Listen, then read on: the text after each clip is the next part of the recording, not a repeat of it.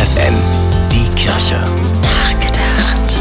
Wann habt ihr das letzte Mal einen funkelnden Sternenhimmel gesehen? Vor allem in der Stadt ist das gar nicht so einfach, denn unsere Städte leuchten etwa 4000 Mal heller als das natürliche Nachtlicht. Diese Lichtverschmutzung hat Folgen. Sie kostet sehr viel Energie. Insekten und Vögel werden empfindlich gestört. Wachstumszyklen von Pflanzen ändern sich. Zum Ende dieser Woche heißt es deshalb Licht aus. Am Samstag ist Earth Hour.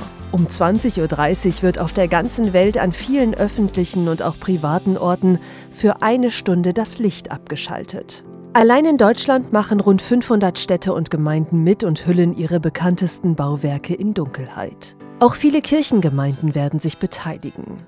Das Ziel der Earth Hour, gemeinsam ein Zeichen für den Umwelt- und Klimaschutz setzen.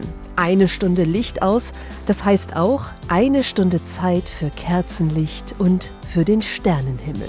Der Philosoph Moses Mendelssohn wusste schon vor 200 Jahren, auf dem dunklen Pfad, auf dem ein Mensch hier auf der Erde gehen muss, gibt es gerade so viel Licht, wie er braucht, um den nächsten Schritt zu tun. Mehr würde ihn nur blenden. Stefanie Behnke, FFN Kirchenredaktion.